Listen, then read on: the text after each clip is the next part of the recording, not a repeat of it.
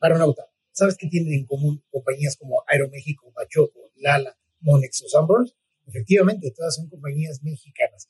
Todas tienen una gran aceptación dentro de la cultura nacional. Sin embargo, todas tienen un punto en común en este momento. Y es que todas están deslistando o ya se deslistaron de la Bolsa Mexicana de Valores. ¿Qué es lo que está sucediendo? ¿Existirá una subvaluación generalizada de los precios y cotizaciones en la Bolsa Nacional? ¿Será este el fin de la Bolsa Mexicana de Valores? Quédate, todas estas dudas y más aquí en su podcast de confianza, Planeta Varo. Planeta Varo, el podcast donde un grupo de varonautas te enseñarán la mejor forma de cuidar tu varo, mediante anécdotas rotatorias, experiencias fuera de este mundo y las peripecias más cagadas de la galaxia. Bienvenidas y bienvenidos, esto es Planeta Varo. Varonautas, bienvenidos a una emisión más de Planeta Varo. Hoy tenemos un invitado muy muy especial porque trae un tema súper interesante. Profe Valery, ¿cómo estás? Paronautas, ¿cómo están? Bienvenidos una semana más a este su planeta de confianza, su podcast de confianza Planeta Varo. Sean ustedes bienvenidos. Mi nombre es Manuel Valeriano. Estoy aquí con el mismísimo profe Charlie como eh, cada semana. Un saludo especial al mismísimo Alfonso Chávez, el querido Poncho, el baronauta que nos hace falta por aquí, que ya en una de esas nos acompaña. Entonces, un saludazo especial a nuestro querido amigo, profe, quien tienes hoy entre las mangas? Bueno, ya me voy a dejar de misterios. Tenemos a Francisco Javier Orozco Ori. Profe Ori, ¿cómo estás? Aplausos al profesor. Es profesor, es autor, articulista. No, ahora sí traemos, nos acabamos el presupuesto con el maestro Ori. Ori, ¿cómo estás? Mucho gusto. Muy bien, muy bien, muchísimas gracias por la invitación y sobre todo que pues eh, en la época universitaria pues ahorita empezamos la primera la primera semana de clases y pues creo que te faltó en la descripción es que también vendo mole los domingos, entonces... Sí, sí, sí, por eso mejor tú cuéntanos, Ori, eres, eh, bueno, eres egresado del TEC de Monterrey, eh, Campus Monterrey, evidentemente, ¿qué estudiaste? ¿Contaduría? Sí, contaduría, fue una ardua, eh, un arduo trabajo de edición de carrera, me cambié como de tres carreras y ya la última, la última edición fue contaduría, y pues después como que me interesó más la parte de finanzas y fue cuando me eché una maestría en finanzas justamente. Perfecto. Oye, pero también tienes una larga trayectoria ya académica, ¿no? En el TEC de Monterrey también. Eh, has sido director de carrera, ¿no? De la parte de negocios. ¿Qué más? Cuéntanos. Eh, fui director de las carreras de negocios. Empecé en Campus Central de Veracruz. Eh, era un campus chiquito, entonces ahí básicamente coordinaba y dirigía las carreras de negocio Después se me hace la invitación para regresar a Monterrey como eh, director asociado en aquel momento del Departamento de Cuentas y Finanzas y actualmente ahí entre la pandemia este pues me tocó la rifa del tigre y, soy actualmente director de departamento y profesor de, del departamento de cuentas y finanzas. Sí, oye, pues bueno, aparte de todos estos eh, credenciales académicas para notas, el maestro profe Ori también ha escrito diversos artículos. Tienes un blog también, Ori, también le das ahí al, blog eh, financiero económico. En prepedia.com, ¿no? Que trata de abarcar todo, todo lo relacionado a empresas, emprendimiento, finanzas y traigo ahí un, un, lado marquetero, entonces también de marketing, ¿por qué no? Exactamente, entonces varonautas en prepedia.com, ¿verdad, Abri? Es correcto. Bueno, oye, Abri, pues mira, fíjate que este programa está motivado porque eh, Manuel y yo damos el resumen semanal los viernes. Todos los viernes nos conectamos en vivo para la banda Baronauta Ori y les damos una actualización de mercado. Les decimos cómo cerraron las bolsas o cómo se desempeñaron las bolsas en la semana. Generalmente vamos bolsa Estados Unidos, bolsa México. A veces damos algún indicador tipo de cambio, volatilidad, etcétera. Y a veces al final metemos algún pequeño tema que esté de moda, ¿no? Eh, la inflación, ¿no? Por ejemplo, el alza de tasas ahora la, visita de la funcionaria Pelosi por Asia, ¿no? Que, fue muy polémica. Y en uno de estos capítulos, profe, eh, eh, el profe Manuel nos comentaba o nos dijo por ahí, ¿no? La intención de Bachoco de deslistarse. Entonces, después hicimos un resumen de las eh, cinco acciones que más ganaron en 2021 y la gente nos dijo cómo van esas acciones en 2022, pues les dimos justo en el primer semestre el desempeño de esas acciones, pero empezaron a salir noticias de empresas que se querían deslistar de la bolsa. Y Baronautas, justo en esos días, el maestro Ori escribió un artículo para el Universal. Cuéntanos, Ori, de ese artículo. Fíjate que está motivado porque eh, traigo cierta, cierta eh, cuestión sobre las fuentes de financiamiento, sobre todo en los casos que hay sobre Venture Capital y, demás cosas, ¿no? Entonces, eh, veía que muchas empresas en una excelente posición para, para, para salir a cotizar, para, tratar de financiarse de, los mercados financieros, deciden que no, ¿no? Tienen todo, todos los requisitos los, reúnen, pero a la mera hora dicen, ¿sabes qué? Este, prefiero que se concentre todavía en la familia, o mejor me busco a, otro socio, o, busco un crédito, o prefiero emitir deuda en la, en la bolsa mexicana, ¿no? Y para los, las empresas que no son de carácter familiar, pero son estos startups o son estos emprendimientos este, muy joviales, pues están también en algunos momentos de, de, ya poder cotizar, pero prefieren seguir manteniéndose en los famosos fondos de, de inversión o los venture capital. Entonces, de ahí como que nació eh, pues el, el, tratar de escribir acerca de los motivos, porque también, ¿no? Ni tan, tan, muy, muy, y sin tintes políticos, muchas cosas se las, se las achacamos al gobierno cuando también estamos viendo un fenómeno a nivel mundial de, de, esta, de esta situación.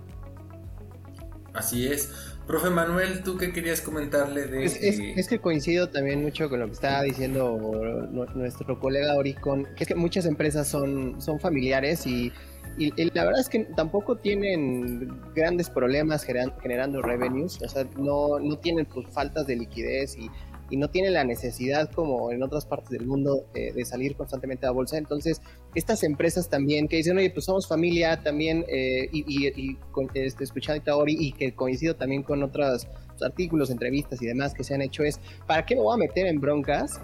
Eh, de irme a listar, de irme a presentar información trimestral con un regulador, a abrirle toda esta caja de Pandora que ha sido oculta por las últimas décadas, ¿por qué lo tengo que hacer? Si, ahorita mi negocio va bien. Entonces yo creo que en México particularmente mucho es el negocio familiar y mucho también corresponde a, oye, pues no, no, tengo necesidad de ir a buscar más allá si con lo que estoy haciendo me va perfectamente. ¿Ustedes qué, piensan de esto?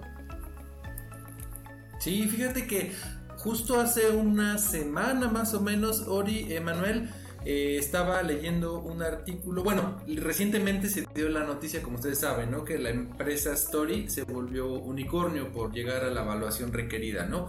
Y eh, entonces salió una entrevista, creo que también en el Universal, donde eh, pues el, el, director general de la bolsa, José Oriol Bosch, decía que estas empresas o bueno, más bien que la bolsa necesita que grandes empresas como esta, que se volvieron unicornios, eh, estuvieran en la bolsa, pero la verdad es que la bolsa o el mercado, no sabemos qué es lo que queremos platicar hoy contigo, Ori, no están sido atraídas por este instrumento de capital. Fíjense, entonces eh, estuvimos viendo ahí un poco la historia, Ori, yo como normalmente... Eh, me hacen burla porque dicen que soy el viejo del grupo Orim, entonces a mí me gusta mucho este, repasar la historia, ¿no?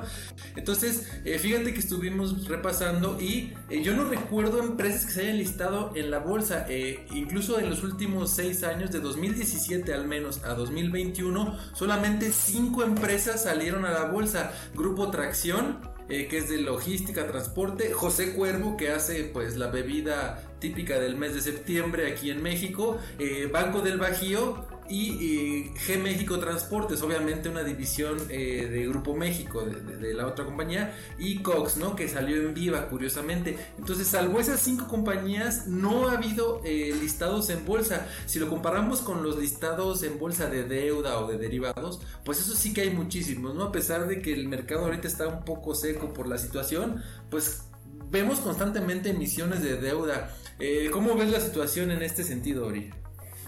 Eh, vaya, lo, que has mencionado de estas cinco pesos, por ahí también está atorada siempre eh, esta unidad de negocios de, Grupo Alfa, eh, Sigma, que es interesante, ¿no? He, dado seguimiento, mucho seguimiento siempre a, esta situación y todo está listo para que salga a cotizar, pero hay un tema de evaluación. No les gusta la evaluación con la que va a salir el IPO, entonces echa para atrás. ¿Por qué? Porque creo que también es algo que está pasando en la gran mayoría de los casos, es que siento que el mercado mexicano a veces está subvaluado por temas totalmente diferentes a los que tienden a ser comerciales dentro de las empresas, ¿no?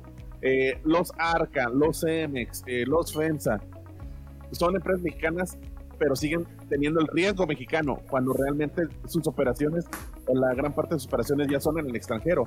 Entonces, eso hace que realmente siguen siendo subvaluadas y eso ya no es atractivo o no es atractivo para, para el inversionista este, de a pie, eh, para el que quiere generar rentabilidad y tampoco es, eh, rentable para también en los inversionistas institucionales. Entonces, creo que, creo que ese es otro de los temas que al momento que las empresas consideran que están siendo subvaluadas o que el mercado está subvaluado, empieza a perder interés por estar dentro de, dentro de las bolsas. Oye, entonces aquí lo que decía Manuel, uno podría ser una, alguna de las razones que las empresas quieren seguir con la administración familiar, no quieren institucionalizarse o quieren mantener el control ¿no? en, las familias. La segunda sería que eh, lo que comentas que las empresas perciben que están siendo subvaluadas, no están siendo valuadas de la forma que ellos creen eh, dentro de la bolsa y saldrían con una capitalización de mercado menor a la que ellos creen justa, ¿no? Esas serían hasta ahorita las dos razones que hemos identificado, ¿no, Sí, y te puedo dar una tercera, ¿no? En el, mundo de la, en el mundo de la auditoría, el hecho de que tengas que eh, tener todo, un equipo operativo eh, que está al pendiente de las auditorías, las auditorías financieras, la auditoría externa, eh, la contratación y los honorarios que hay en, en, estas, en estas auditorías, estos equipos de trabajo que tienen, por ejemplo, las Big Four, tienden luego también a caer en la, en la consultoría, que hay una pequeña línea delgada para no, no que no pase lo que sucedió con Enron, ¿no? En la consultoría más eh, ser juez y parte con la auditoría. Entonces tampoco les gusta a las empresas, más si son de carácter familiar, que les digan sus verdades, ¿no? Entonces también, también como que, ay no, pues para qué te contrato si me vas a decir de, de lo que, lo que, de lo que me duele siempre todo. Entonces, es una pesadez operacional el hecho de estar atendiendo a los equipos de trabajo, aparte tienes que pagarles, aparte debes generar un equipo de relación con inversionistas, entonces todo empieza a ser un más de percepción de trabajo, enrarecimiento en el clima laboral y por eso también es una carga de trabajo innecesaria que dices, ¿sabes qué? ¿Para qué empieza la reportitis y mejor sigo estando en casa y administro yo mi información? Y yo si yo tengo en mi tesorería, tengo el cash, pues ¿para qué necesito más cash? Y, también justo coincide con eso que aparte de la carga operativa, la parte económica, que como bien dices, o sea, contratar una Big Four pues no es barato, eh, alinearse a toda la, reportitis de eh, normas contables, porque también pues muchas subsidiarias pueden estar en el extranjero, entonces te tienes que alinear eh, a, la norma contable internacional y pues yo la llevo en las mexicanas y para qué me llevo, entonces empiezas a eh, alinearte, ¿no? Al final es eso. Y, eso pues representa una carga operativa pues bastante grande para las empresas y, un costo, porque pues no, puedes freelancear eh, pues toda la operación del, eh, de la normativa y de las auditorías, pero pues también hay muchas cosas que se hacen in-house, entonces pues es abrir un área diferente, este, también someter los consejos administrativos a la regulación que te piden eh, para ser una empresa pública. Yo creo que eh, esos son los pasos que a veces dificultan a las empresas, decir, oye, pues yo así estoy bien, me va increíble y ¿para qué me meto en broncas, no? Oigan, pero en, la parte de no, bueno, no creo que sean la razón no contratar a Big Four, porque hay empresas muy grandes, muy sólidas, que ya contratan a las Big Four, pero lo que no quieren más bien es abrir sus balances tanto como los requiere una empresa listada, ¿no? Ese, creo que es una cosa. Y por la parte de los costos, en esta entrevista José Oriol Bosch eh, decía que pues es muy competitivo una eh, listarse en la bolsa mexicana, eso dice él obviamente, pues es el director, ni modo que diga que, que, que no, ¿verdad? Pero bueno, entonces no sé si sea una cuestión de costos o de contratar a Big Four, sino más bien lo que decía Ori, ¿no? De no mostrar información, no, abrirse, ¿no? No abrir su balance al público. E, está, complicado. Oye, Ori, fíjate que aparte de que las empresas no se quieren listar, eh, el profe Manuel nos trae ahí un listado de empresas que incluso se han deslistado o están en proceso de deslistarse o han mencionado abiertamente que se quieren ir. Profe Manuel, ¿cuáles son estas? Cuéntanos. Hay, eh, en lo que va, creo que fue 2020-2021, traigo, eh, eh, fue biopapel, Lala, la, leche Lala, Fortaleza Materiales, Elementia Materiales, y Enova, Posteca, General Seguros y pues ahorita Bachoco. Y a la lista se van a sumar Eh, el grupo Sanborns, que no sé si ya salió o no eh, por estas fechas, pero ya era la intención de ser deslistada de la Bolsa Mexicana de Valores y Aeroméxico. Y, bueno, también Santander eh, está en un programa de recompra de acciones. Tiene algo así como el 94% ya recompró, le falta un 6%. Y en una entrevista, su, su directora general a nivel global dijo que no era una intención de deslistarse, sino más bien era una estrategia de tomar control, ¿no? De recomprar todas las acciones. Pero bueno, así está la situación, Nori. ¿Cómo ves? Ahorita estaba pensando. Eh, hay, que entender el por qué las empresas saldrían a cotizar a bolsa. creo que es lo más importante. Eh, es porque el, costo del dinero es mucho más caro bajo la deuda, eh, ya sea por banco o en la emisión de la deuda. Tal vez quieren traer nuevas ideas frescas que, quieran subir al, consejo de administración, que es súper importante porque también recordar que pues el hecho de que seas accionista pues no es como que vas a estar al lado tomando café con Carlos Slim en el consejo de administración de, Grupo Carso, ¿no? O sea, también entender que eh, el inversionista de a pie, eh, la intención o el objetivo es invertir y generar una rentabilidad, ¿no? Pero sí entender el por qué una empresa necesita financiarse. Hubo una moda por ahí de finales de 90, 2000, donde efectivamente por moda las empresas harían a cotizar bolsas sin la necesidad de realmente de un financiamiento porque pues era más como que estar dentro de eh, la, revista Expansión, vamos a llamarla así, ¿no? De, aparecer en el spotlight, eh, se, da un carácter más mediático que realmente financiero. Yo recuerdo mucho el caso de Nutriza, que Nutriza cotizaba en la bolsa y, no tenía bursatilidad, o sea, eh, no se movía. Entonces luego las empresas, ahí sí viene la parte del costo, es mantener la empresa en la bolsa, es costoso, y no veo que está aumentando mi valor en el mercado. Que ojo, también es importante. la empresa recuerda que el recurso lo recibe en el IPO.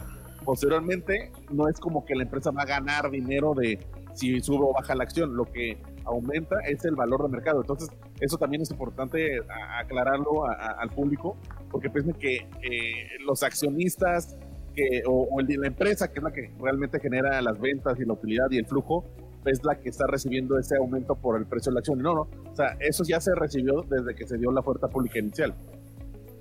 Sí, eso es muy importante, ya lo hemos mencionado en algunas cápsulas, Ori. Eh, hay dos mercados, el mercado primario y el mercado secundario. El mercado secundario es justo cuando las empresas reciben estos recursos del público, que es lo que comentas, se hace una sola vez. Eh, la oferta pública inicial, la empresa recibe el dinero y se acabó. Eh, cuando suben o bajan las acciones, esas ganancias o pérdidas se las quedan los inversionistas que compraron ya esas acciones en el mercado secundario. Eso es muy, muy importante. Esto que dice, si una sube muchísimo, no necesariamente la empresa se beneficia, a menos que tenga un pool de acciones eh, ellos mismos, ¿no? Entonces creo que esa es una muy buena anotación que haces. Y también eh, coincido mucho con lo que están diciendo, tal vez el mercado de deuda en nuestro país es muchísimo más sólido que el mercado eh, de renta variable, porque también las empresas optan mucho por hacer emisiones de deuda que no requieren de toda la tramitología de hacerse públicas y así obtener financiamientos pues, para productos, proyectos, eh, expansiones específicas, en lugar de salir corriendo a, pedir, eh, bueno, más bien a hacerse pública. Entonces, eh, y, también es mucho el, el, mercado en el que estamos, que no se compara en lo absoluto con nuestro vecino del norte, que es mucho más sólido, más líquido, más educado también. Y ahorita vamos a entrar en ese tema de, la educación, pero hay, hay, una serie que no sé si la han visto de, de WeWork que salió en, en Apple TV de el, famoso este We Crash, ¿no? Que es este eh, sale Jared Leto y Anne Haraway, muy buena serie, muy muy muy muy buena serie. Y te platica eh, perfectamente cómo fue el inicio de WeWork, o sea cómo fueron sus primeras etapas, cómo se empieza a consolidar, cómo hace esas rondas primero de, de Venture Capital, cómo empieza a crecer y cómo eh, plasma perfectamente la la fenomenología en Estados Unidos de los unicornios de salir corriendo a bolsa, ¿no? 2020, 2021, la pandemia fueron eh, estos eh, unicornios saltando con toda la fuerza, eh, sobre todo las tecnológicas, en querer captar recursos de capital y fueron IPOs a lo bestia y también las SPACs, las famosísimas SPACs, donde justo la serie retrata eso, cómo las empresas no pierden tiempo en decir, oye, pues ya salí, no sé qué, yo no me voy a andar titubeando, quiero salir público. Y justo también, es, eh, retomando el, comentario que hace Ori, en Estados Unidos es un eh, reconocimiento aparte eh, de, lo económico de estatus, salir en las portadas, las 500 empresas más importantes y al final es estar en el ojo del huracán, porque sabemos muy bien que nuestro vecino del norte pues es el mercado más grande accionario del mundo y que si estás ahí estás en todo el mundo en automático. Y, también retomando un poquito lo que decían de eh, las valuaciones tan castigadas que suceden fuera de la bolsa norteamericana, porque México es un claro ejemplo, pero el resto del mundo pasa exactamente por lo mismo. Recientemente China también bastante castigado por los inversionistas y, va un poco en línea de eso. Entonces eh, creo yo que está muy focalizado el mercado norteamericano, que también no ayuda a insertar a empresas extranjeras eh, en el caso de México y pues no se diga también cómo aquí no hay esa urgencia de bursatilizar a las empresas.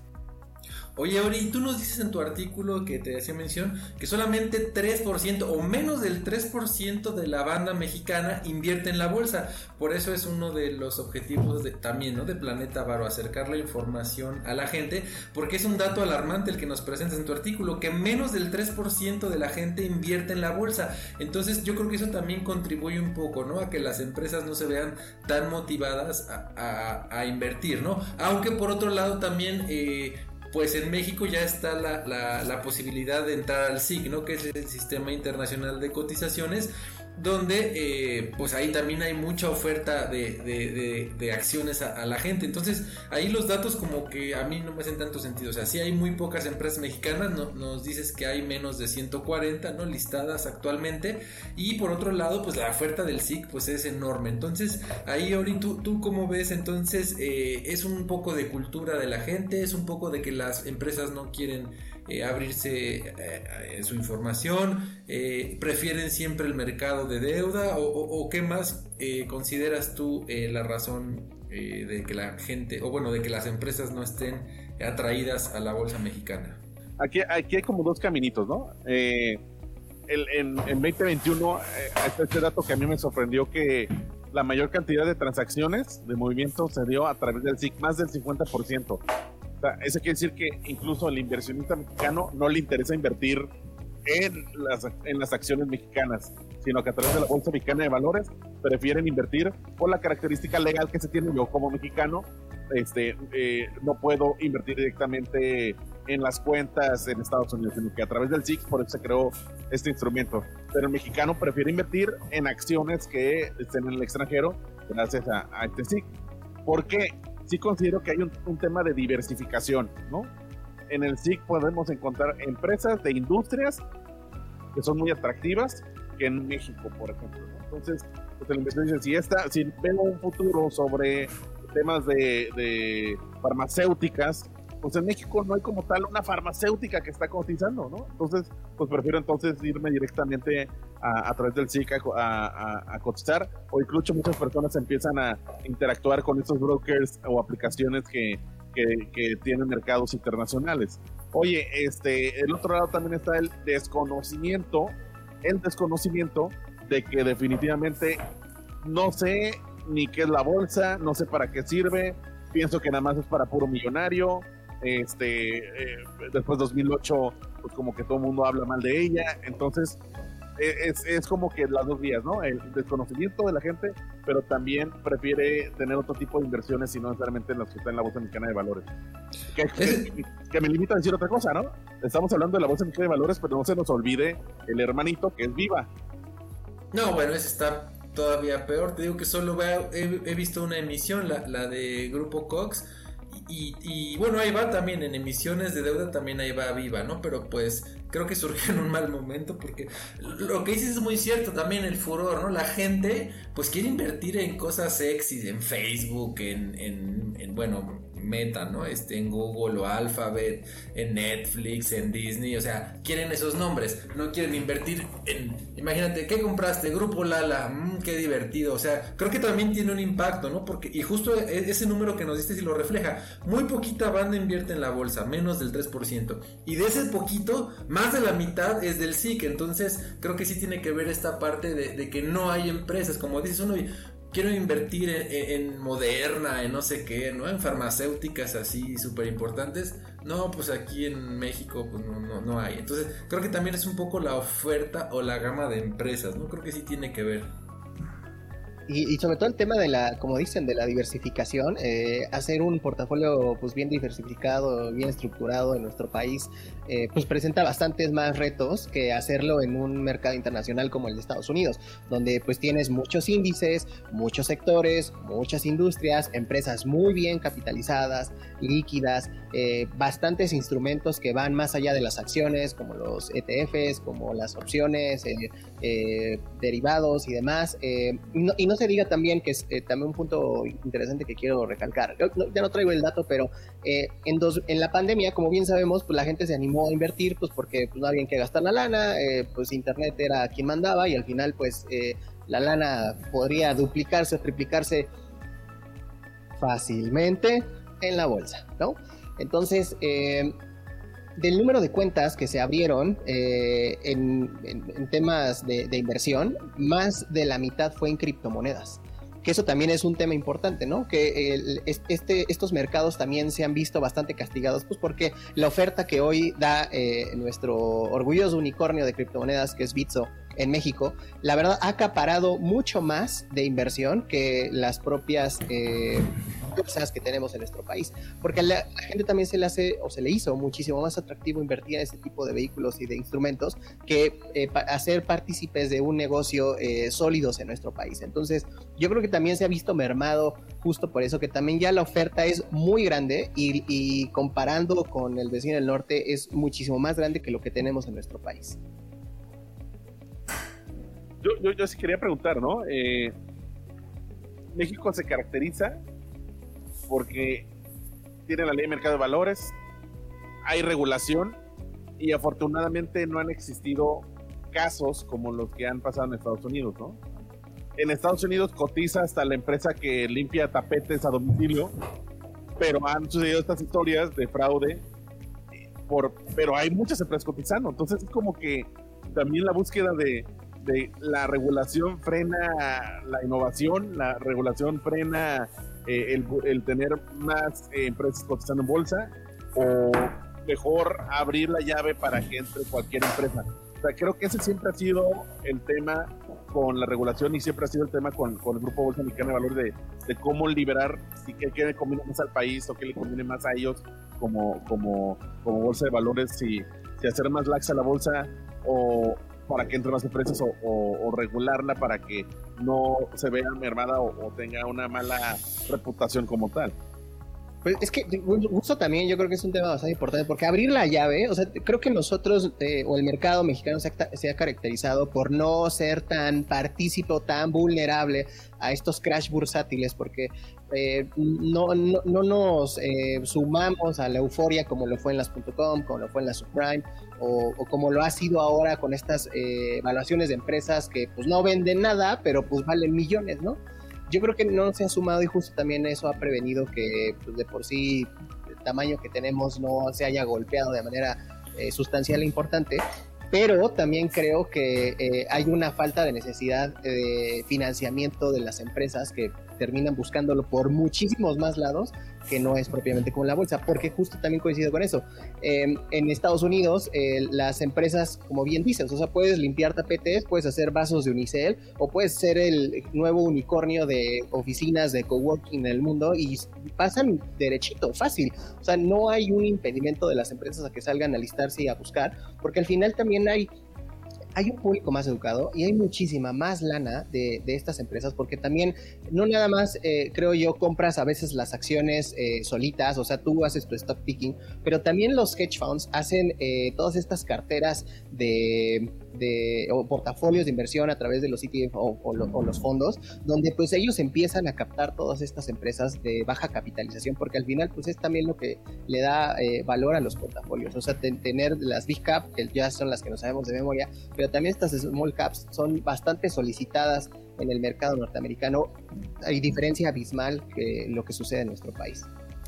Oye, ¿y qué le podrías decir a la banda que nos escucha? Porque este programa surge a raíz de algunos comentarios. Te digo que mencionó el profe Manuel algo de lo de Bachoco, lo de Samuels, y luego luego la gente, ¡ay, que se están yendo todas las empresas! Este, se viene la tercera guerra mundial. Ya ves cómo es la gente un poco alarmista o sensacionalista. Chismosa, chismosa. Chismosona también, la banda es chismosona. Pero, ¿qué le podrías decir a la gente que nos escucha eh, en, el sentido un poco de, tu artículo que, que, ya lo mencionamos? Vamos a poner aquí la liga en la descripción. Y. Eh, en lo que tú conoces, para la gente que está preocupada porque se va a ir de la bolsa Sambors y Lala, ¿qué, ¿qué le podrías decir? Mira, no es un fenómeno, bueno, son muchas variables, ¿no? No, el tema país en estas variables creo que, o el gobierno, creo que es el, el que menos es el que impacta sino como lo hemos platicado, es el interés real por parte de, de, las empresas eh, de, tener o estar en la bolsa, creo que esa es la número uno. México es un, un, país muy familiar y con eso, pues también las empresas son mucho de carácter familiar. Más del 95% de las empresas son de carácter familiar de las que cotizan en bolsa, tienen una, una percepción familiar altísima. Entonces, a, a esos accionistas pues no les gusta compartir helicóptero con otra familia, con otro inversionista, es la neta, ¿no? Entonces eh, empiezan a, tomar esas decisiones de, de, salirse para tener un control al 100%, con, eh, otras retomar muchas de, los, de las prácticas que hay en una empresa familiar. Entonces no es por un hecho país, no es porque hay guerra en Ucrania y Rusia, eh, sino que es una decisión corporativa, familiar, en la mayoría de los casos de que, oye, ya aproveché lo que tenía que aprovechar de la Bolsa Mexicana de Valores y ahora me voy para, para afuera, ¿no? Eh, aunque también en, entender, ¿no? También lo platicamos, ¿no? El tema de la evaluación que está siendo muy baja, pues no les es atractivo tampoco cotizar. La otra es lo atractivo que es ahorita en este momento eh, mundialmente el tema de las tasas de interés. Oye, pues prefiero en esta incertidumbre, en esta volatilidad, pues prefiero invertir en algo seguro que me va a dar un muy buen rendimiento, ¿no? Y ahorita tú me dices, ¿no? Y, ahí donde, donde eh, muchas personas consideran que soy bastante conservador, es, oye, pues ahorita mi dinero está en CETES, ¿no? O sea, así es sencillo cuando es la cosa más aburrida que te puedes imaginar. Pero eh, me evito esto, eh, es, el, sudor con sangre de, de, de, ver cómo todos los días, aunque siempre hay que tener una visión a largo plazo, eh, el hecho de que de un día a otro estén bajando las acciones de empresas que incluso están muy consolidadas. Ahorita creo, ¿no? Si en tu, en tu tesorería personal o tesorería corporativa tienes un dinero que lo puedes mandar a una visión a largo plazo, creo que este es el momento porque creo que la recuperación empieza a tocar. Yo todavía, en lo que he leído, lo que he medio estudiado, todavía creo que la tasa de interés, ya es que el día de ayer anunciaron que iba a ser 8.5%, considero que va a llegar a 9, como hace mucho tiempo, ¿no? Entonces creo que ese va a ser el, el, techo, que ahí es donde también hay que agregar el, el, carácter político dentro del país, ¿no? Hay que también, el gobierno tiene que hacer las acciones pertinentes para bajar a la inflación. Entonces creo que ahorita es la tormenta, si tienes un dinero que no vas a necesitar en el próximo año y tienes liquidez para, para, para, para ponerlo, creo que es buen momento de invertir en instrumentos en la bolsa mexicana. ¿no? Yo, yo, por ejemplo, así, y, y, creo que ustedes, cuando, cuando ustedes dan sus, sus, sus, tips, o sea, para mí veo la evaluación de, de, de, Arca y yo digo, oye, o, o de, o de Coca-Cola FEMSA, digo, oye, esto es, eh, eh, eh, está al 2 por 1 ¿no? O sea, realmente uno hace su análisis de cómo es el desempeño de, de, las empresas en el extranjero y sobre todo en el mercado mexicano y digo, esto, esto no puede estar así. Entonces, creo que también hay que leer, informarse. Si tú tienes una empresa que te está gustando, pues realmente hacer un ejercicio de investigación para ver cuál va a ser el crecimiento. Entonces, yo considero eso, ¿no? Que lo más importante ahorita es tener la calma siempre estos ciclos económicos son muy importantes, que no se nos olvide que venimos de una pandemia, estamos teniendo una pandemia y se juntó el hambre con la necesidad y, hay de todo morocho en, en, el mundo ahorita, pero porque creo que estamos ya llegando a este piso y que paulatinamente nos sirve. Oye, Ori, ya para enfilarnos al final de este programa y, condensando, yo creo que todo lo que nos has platicado, ¿tú personalmente crees que se está viendo amenazada la continuidad de la bolsa mexicana, tanto de Viva, en nuestro país por todo lo que hemos platicado? No. Eh, siempre va a existir un mercado de deuda. Entonces, este, ahí habrá las opciones. Creo, creo, creo, creo, creo que aquí son varios agentes los interesados que hay una cultura bursátil. ¿no? Hablamos desde la sociedad, empresarios, eh, intermediarios, eh, universidades.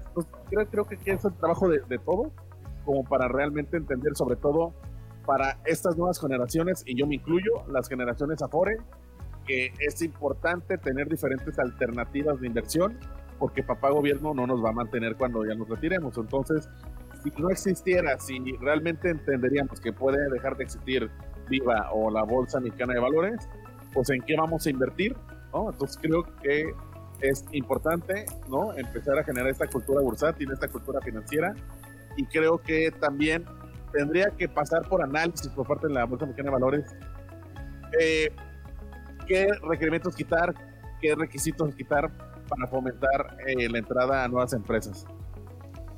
Ya. Eh, y, te lo comento también porque justo uno de los temas medulares es eh, la participación familiar dentro de las empresas y que también al final eh, pues las nuevas generaciones pues ya piensan diferente, ya no quieren participar en el negocio y a pesar de que pues bueno son empresas sólidas pues también como bien decimos si, si no estás permitiendo que, se vuelva pública tu información yo creo que menos vas a permitir que alguien agarre las riendas de, de tu negocio. Entonces creo yo que eh, también es uno de los puntos eh, que están en la tablita, que las nuevas generaciones de las eh, empresas familiares decidan pues deslistarse y al final pues es quien más peso tiene dentro de la bolsa mexicana. Pero, por, por, perdón, te, interrumpí. No, no, no, adelante, adelante. Es que tengo una, una anécdota, una, una anécdota sobre lo que de Échala, échala. Yo, yo estuve trabajando en, en una empresa familiar muy grandota en el, el sur del país y estábamos en búsqueda justamente en este proceso de institucionalización de un nuevo director general, ¿no? Que no quedara alguien de la familia, sino que fuera un director general de afuera. Eh, en ese par de entrevistas eh, nos tocó eh, encontrar a alguien que era un director de finanzas de otro grupo dentro del Bajío y decía, pues la verdad es que está muy interesante la oferta, pero ahorita actualmente creo que tengo una importancia dentro de la compañía que estoy trabajando. Es un grupo diversificado de diferentes unidades de negocio. Y le preguntamos, oye, ¿por qué? Porque pues ninguno de los hijos quiere trabajar dentro del grupo familiar. Porque uno es alpinista, el otro es actor, el otro este, tiene un negocio por fuera totalmente, ¿no? Entonces dice, alguien de afuera tendrá que administrar este negocio justamente a lo que te refieres, que las nuevas generaciones no necesariamente quieren estar operando el negocio familiar, sino que prefieren que alguien de afuera lo esté administrando y ellos como accionistas, porque otra recordar, no por no trabajar dentro de la empresa no dejas de ser accionista en el caso de las empresas familiares.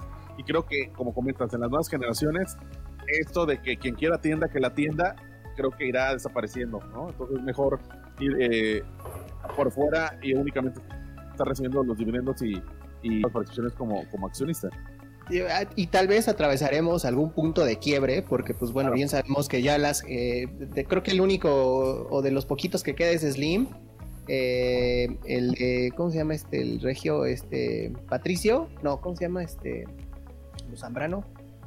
La, la parte de todo de Cemex. Sí, toda, la parte de Cemex, yo creo que son todavía las generaciones eh, o las primeras las que siguen ahí eh, mandando dentro de las empresas, pero poco a poco veremos cómo eso se le queda a los hijos, a los nietos y, y alguien va a decir, no, esto, ¿no? Como que, y se va, no sé, o sea, yo creo que vamos a atravesar un punto de quiebre eh, con los negocios y que a su vez se verá reflejado en, temas bursátiles, pero también yo creo que hay algo bastante rescatable todo esto y es que la educación eh, financiera, las necesidades de financiamiento, de inversión eh, fuera de los canales tradicionales como son los CETES, eh, o, en el caso de los que tenemos Afore, si, no hay estos vehículos, entonces, ¿qué más hay, no?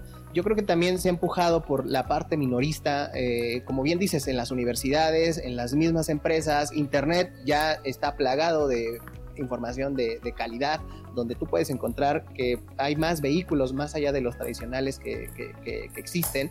Y creo que también es un buen empuje para, para eh, poder cotizar en, la bolsa mexicana, sobre todo para las nuevas empresas, porque era un poquito lo que les comentaba antes. Aquí ya hay unicornios de buena talla que no tienen interés en, listarse en la bolsa y pues, no se les hace atractivo y, y, la verdad es que yo creo que muchos quisieran un Kavak un Bitso, una Story en, sus carteras o un Rappi y pues la neta es que tampoco se avientan. Y, aquí ya no es un tema familiar y ya no es, ya va más allá de todo lo que hemos platicado. Aquí verdaderamente no hay interés y justo yo creo que también ha de ser un poco por lo que comentas, ¿no? Las valuaciones tan bajas que se dan y, tal vez que también eh, lo, que veíamos con el vecino del norte, o sea, si no estás allá, pues básicamente la lana no, no te la van a dar. O sea, nos vamos a tener que conformar con lo que tenemos aquí.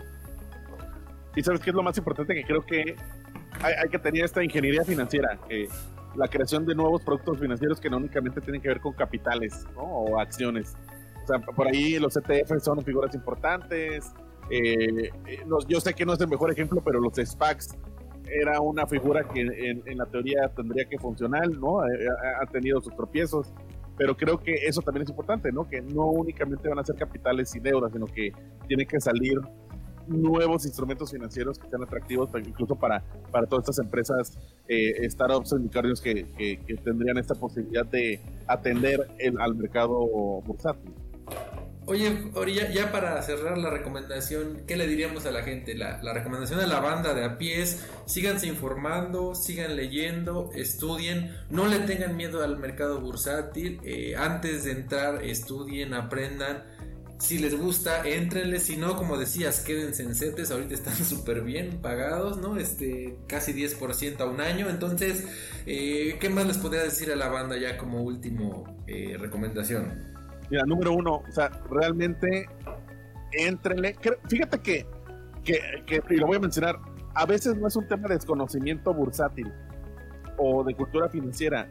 A veces es un tema de cultura digital, ¿no? De que de que ay, bajar una aplicación y subir ahí los documentos o este tenerle miedo a, la privacidad del, a no tener privacidad de los datos.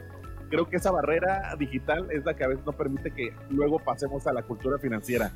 Que se animen, ¿no? Realmente, incluso hasta con CETES, conozco personas cada vez que doy una clase y me invitan a dar una sesión para, para adultos o de una edad más avanzada, les da miedo dar sus datos a una aplicación que es propia del gobierno, ¿no? Que es la de CETES directos. Entonces creo que es importante soltarse, perder ese miedo a lo digital, luego pasar a esta cultura eh, financiera, esta cultura bursátil, porque otra vez, ¿no? Para las nuevas generaciones, si no inviertes, no, si no tienes, si no pones tu dinero a mover, es muy difícil que realmente la vayas a vivir únicamente de la fuera. Entonces creo que es fomentar el uso de las aplicaciones, de las casas de bolsa, de los instrumentos de inversión. También recuerden que hay ahora toda esta cuestión del crowd equity, del crowdfunding. Entonces creo que para allá va todo eso. Pues muy bien, Ori, gracias por ese último tip. ¿Y dónde te encuentra la gente? A ver, vamos a poner la liga de tu artículo en el financiero. Fue el financiero Monterrey. En Prepedia también podemos ahí leer material, ¿no? Que, constantemente publicas. Bueno, tú y otros colaboradores, me imagino, ¿no? En Prepedia. ¿Y dónde más te puede encontrar la banda Baronauta? Mira, pues eh, mis redes sociales, eh, soy medio chaborruco, entonces me gusta el Instagram, en arroba fjaborosco, eh, trimestralmente en, la columna en el financiero, tengo eh, también el blog en prepedia.com y aparte también en Spotify tengo el podcast eh, en Prepedia. En Prepedia, exactamente. Bueno, pues vamos a dejarle todos sus datos ahí en la descripción del video. Y pues no sé, eh, Ori, la verdad es que yo siempre aviento bolas rápidas y me gusta comprometer a los invitados. Este, siempre me critican por eso. Pero pues dejar abierta la puerta para que otra vez colabores, tal vez en un en vivo, tal vez en un programa, nos vuelvas a visitar, ¿cómo ves? La, verdad, el, platicar estos temas este, nutre el, espíritu y la cartera. Exactamente. pues ahí está, varonautas, ya quedó comprometidísimo enfrente de ustedes volver eh, eh, el maestro Ori en algún otro formato, tal vez en un en vivo, tal vez en una cápsula, pero bueno, te, veremos eh, pronto en Planeta Varo, si te parece. Encantadísimo. Bueno, ¿algo más, profe Manuel? Pues nada más, eh, de nuevo también gracias a, Ori por estar con nosotros, gracias a ustedes que están una semana más también escuchándonos, entonces sin más por el momento nos escuchamos la próxima semana, queridos varonautas, cuídense mucho, recuerden que todas en nuestras redes sociales estamos como Planeta Varo, si estás viendo esto por un video de YouTube, dale un like, compártelo a alguien. Que dice, oye, este güey me preguntó de las empresas y está, no sé qué, mándoselo, no pasa nada, si llegaste por azares del destino, pues suscríbete también para que veas de qué, de qué va todo esto, si te suscribes, préndele a la campanita para que sepas cuando hacemos los en vivos, que son los lunes a las 7 y media de la mañana y los viernes 4 y media de la tarde, para que veas todo lo que acabamos un poquito de platicar hoy, resumido y plasmado en información concisa y actual con todo todos los temas bursátiles. Y sin más, Paronautas, nos vemos la próxima semana. Cuídense mucho. Gracias a Carlos, gracias a Ori. Nos vemos. Adiós. Visita nuestras redes sociales en www.planetavaro.com en Facebook y YouTube nos encuentras como Planeta Varo y nos puedes escribir cualquier duda o comentario en Instagram como arroba Planeta Varo